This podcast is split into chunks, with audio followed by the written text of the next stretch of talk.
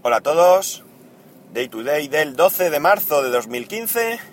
Son las 8.57 y 15 grados en Alicante. Segundo intento de grabación porque me he quedado en blanco con la fecha. Pero en blanco blanco. Así que, como acababa de, de empezar y había ahí un silencio terrorífico, pues nada, lo he borrado y he mirado la fecha y he empezado de nuevo. En fin, cosas que pasan. Hoy vamos a tratar un tema recurrente.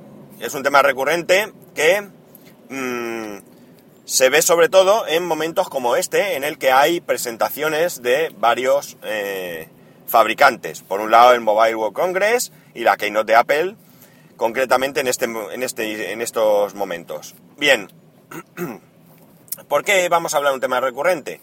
Porque yo me sigo sorprendiendo de mm, la manía o el odio que rezuman algunas personas contra algunas marcas o productos. Y no me refiero solamente a fanboys de Apple, que los hay, sino también a, mmm, pues, haters de Apple. Yo comprendo las críticas. Las críticas a mí no me parecen en, sí mismas ni que te califiquen como fanboy o como hater. Evidentemente, eh, todos los productos son criticables, sobre todo desde la perspectiva de cada individuo. Pero hay veces que esos razonamientos, pues, se ve claramente que si bien en un principio podrían incluso tener razón, ¿por qué no? Pero se ve que no se hacen desde la imparcialidad. Se ve que hay ahí un componente personal que no puedo llegar a entender. Yo lo he dicho muchas veces, y no me cansan de repetirlo. Hoy por hoy, a 12 de marzo de 2015, fecha que he tenido que mirar, eh, yo soy usuario de productos de Apple. Mi ordenador, mi móvil, mi tablet y en un futuro, en un corto plazo, mi reloj, pues son productos Apple. ¿Por qué utilizo productos Apple?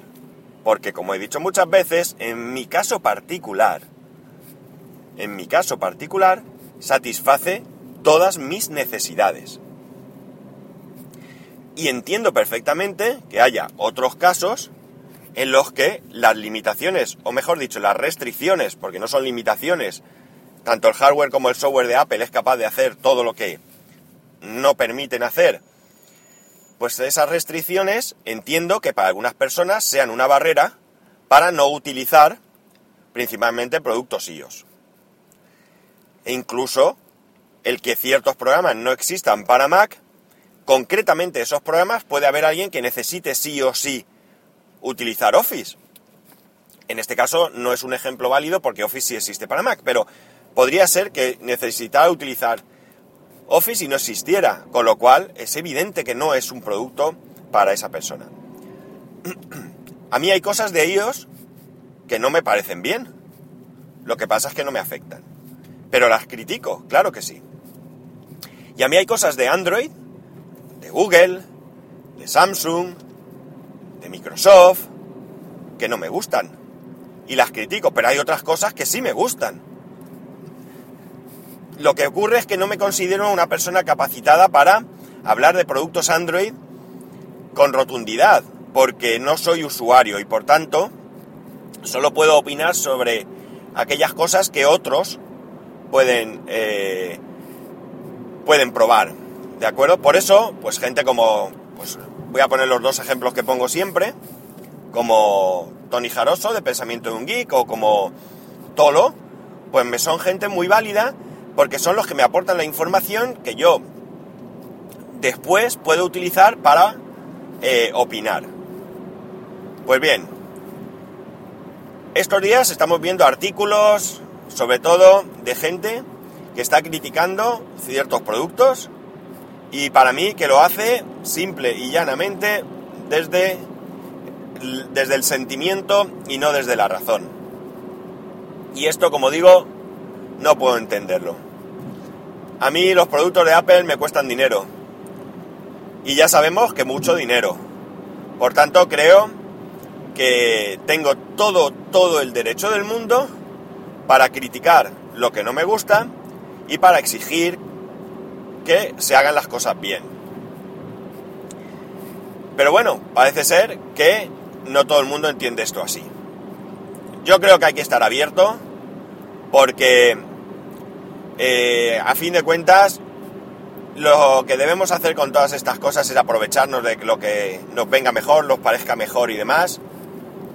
Eh, criticar que un producto es caro o es barato está bien siempre que lo hagas con un análisis eh, objetivo, ¿vale? Y que cada cual utilice lo que quiera, que se gaste el dinero en lo que quiera, que para eso se le ocurra y bueno, pues que comparta sus experiencias con todos. Y esto es lo que, lo que me, trae un poco de cabeza estos días. Que leo artículos, artículos de gente incluso que, les tengo un, cierto respeto. Bueno, un cierto no, es que les tengo un respeto, pero que luego lees cosas que te, que te que chocan y bastante. En fin, espero que algún día seamos capaces de ser eso, objetivos, que es lo que nos interesa a todos. Y luego ya, para terminar, no quiero enrollarme mucho, eh, los que me sigáis en Twitter, los que sigáis a, a Tony Jaroso, pues bueno, ya sabéis que somos ahora mismo compañeros junto con Tony Falcon en Random Geek Direct, ya nos hemos encargado de, de daros la vara con ello. Pues que ayer tuvimos oportunidad de conoceros personalmente, no nos conocíamos. Y la verdad es que fue una sensación muy agradable. Me, pasamos un ratito tomando un café eh, para mí muy bueno, muy bueno. Se confirmó lo que ya, lo que ya pensaba, que Tony es un tipo, un tipo digno de tener como amigo y que bueno, si bien es cierto que quizás ahora no podamos calificar una amistad como la que tienes con tu amigo de al lado, del de toda la vida, pero bueno, espero que esto sea el principio de una, de una relación interesante porque porque creo que es un tipo que merece la pena. Ala, ya te he echado un poquito de flores, ¿eh? Campeón. en fin, no lo digo por ni por peloteo ni nada porque no tengo ninguna necesidad, es verdad. Eh, esto lo digo porque, porque es cierto que la gente que voy conociendo, tanto a través, en general, tanto a través de las redes sociales como personalmente, pues me parece gente interesante y como sabéis yo siempre digo que, que para mí lo mejor de esto del podcasting con muchísima diferencia son estas cosas. El ir conociendo gente, gente interesante y, y que tiene cosas que aportarme.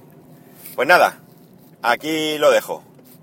Un saludo, ya sabéis que para poneros en contacto conmigo, comentarme esto o cualquier otra cosa a través de Twitter en arroba spascual o a través del correo electrónico en spascual.es. Un saludo y nos escuchamos mañana.